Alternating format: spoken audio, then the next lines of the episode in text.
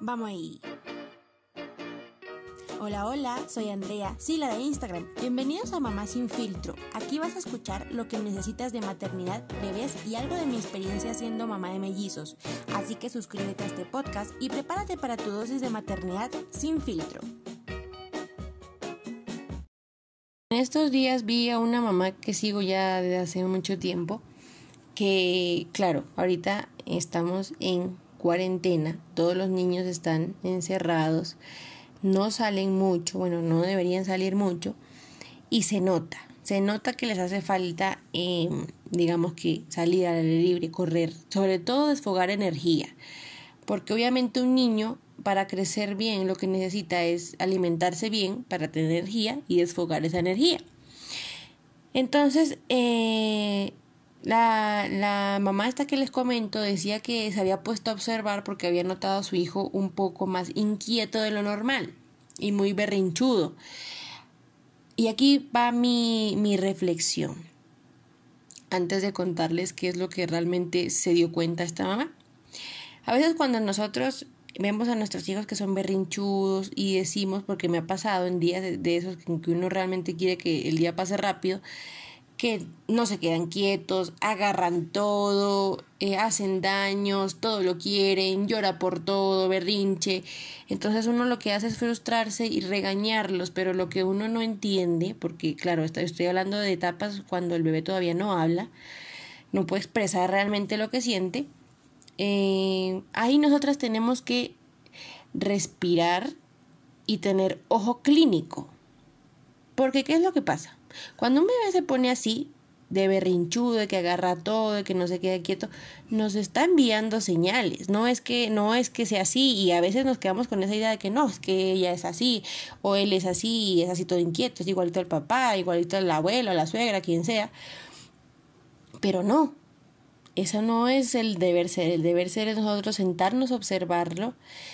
¿Qué es lo que nos está queriendo decir? Y voy a tomar un ejemplo de algo que, em, bueno, ya tengo obviamente tiempo dándome cuenta, que es cuando em, los bebés todavía toman dos siestas, mis mellizos toman todavía dos siestas, una en la mañana y una en la tarde. Y yo ya sé que tipo 11, 12 de la mañana, 11, 12 y media por ahí, eh, se están poniendo muy quejosos, muy berrinchosos, que se ponen a pelear, que se ponen a, hacer berrinche por todo, lloran por todo. Eh, ya sé que esa es una señal tardía, obviamente, porque bueno, ya ah, estoy evitando llegar a ese punto, pero es una señal tardía. Yo antes pensaba que era porque, o sea, me estresaba, ¿sí me entienden? Pero no, era una señal de que ya, o sea, quiero dormir ya, estoy cansado. Entonces, eh, bueno, ya obviamente, como les vuelvo a repetir, evitamos llegar a ese punto porque a ese punto es cuando los niños ya están sobrecansados y no deberían llegar al sueño así porque no descansan bien, no concilian el sueño igual que uno como adulto.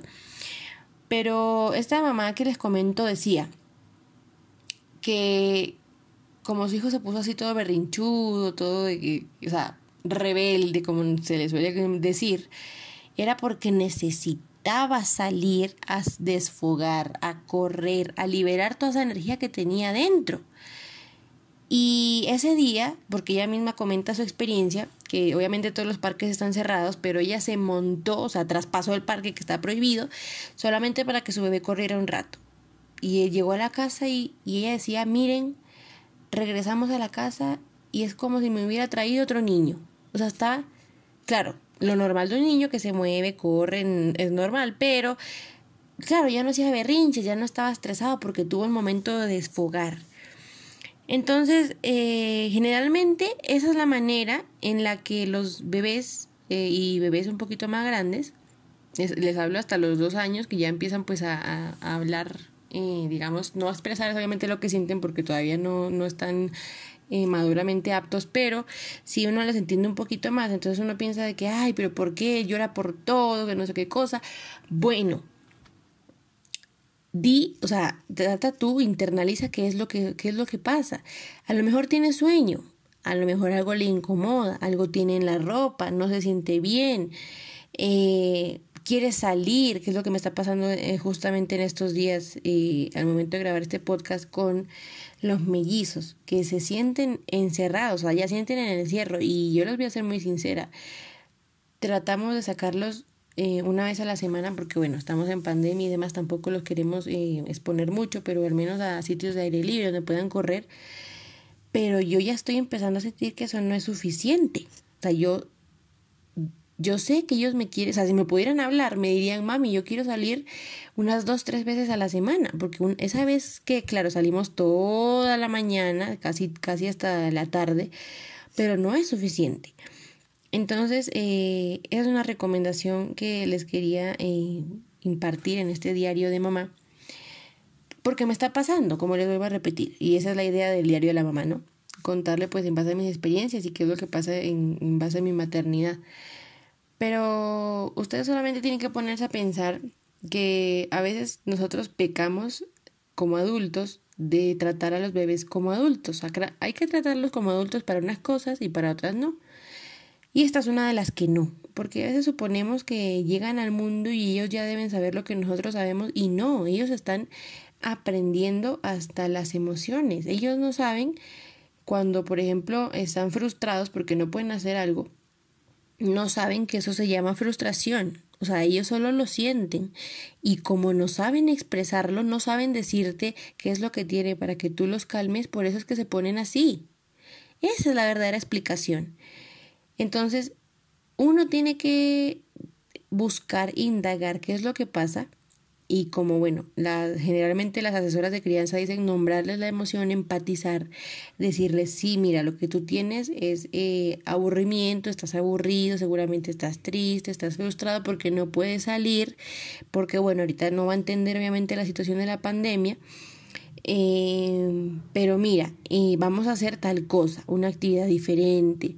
Los que tienen terraza suban a la terraza a jugar con agua, con baldes, eh, que se mojen, no importa, obviamente si está haciendo buen, buen clima. Eh, tratar de distraerlos, ¿me entiendes? De sacarlos de... Y mi mamá dice algo que puede sonar muy feo, pero en realidad em, en parte tiene razón. Que es a veces como, como los los cachorritos que están haciendo algo que no deben, por ejemplo, mordiendo un zapato o lo que sea, lo que uno tiene que hacer en vez de regañarlos, porque los perritos no entienden, es cambiarles el chip. O sea, quítale el zapato y dale otra cosa para que puedan morder, ¿me entienden? Es igual con los niños, porque los niños todavía no, no entienden qué es lo que están sintiendo y no sienten esa capacidad. Uno lo que tiene que hacer es cambiarles de actividad y cambiarles el chip totalmente. Eh, y si se puede salir, bueno, sáquenlos, sáquenlos y ustedes también aprovechan en tomar aire, aire puro y, y demás. Eh, por eso es que generalmente, yo no sé si ustedes han dado cuenta y seguramente se van a dar cuenta, llega un punto en el que ustedes dicen o van a decir, estos niños tienen demasiada energía, o sea, tienen demasiada energía. Y ahí es cuando eh, los empezamos a meter en karate, en natación, en fútbol, en básquetbol, en todas esas actividades extracurriculares, ¿no? Para que precisamente boten esa energía y pues lleguen a casa más tranquilos. Obviamente ahorita en pandemia no se puede, pero bueno, yo sé que ahorita las mamás son unas guerreras y de verdad si tú estás escuchando esto, quiero felicitarte porque si eres una mamá pandemial, eh, estás haciendo un excelente trabajo. Si no te lo han dicho, estás haciendo un excelente trabajo, porque no es fácil sostener una casa, no es fácil criar bebés, hijos, no es fácil pasar por todo un cambio hormonal, no es fácil eh, toda la situación que está pasando, estresarse por el día a día, por el que va a pasar mañana, porque ya esto es un aprendizaje de que realmente el futuro es muy incierto. Eh, pero déjame felicitarte porque de verdad lo estás haciendo muy bien. Entonces, eh, te invito a que guardemos la calma, respiremos un poquito más, tratemos también de entender a nuestros hijos.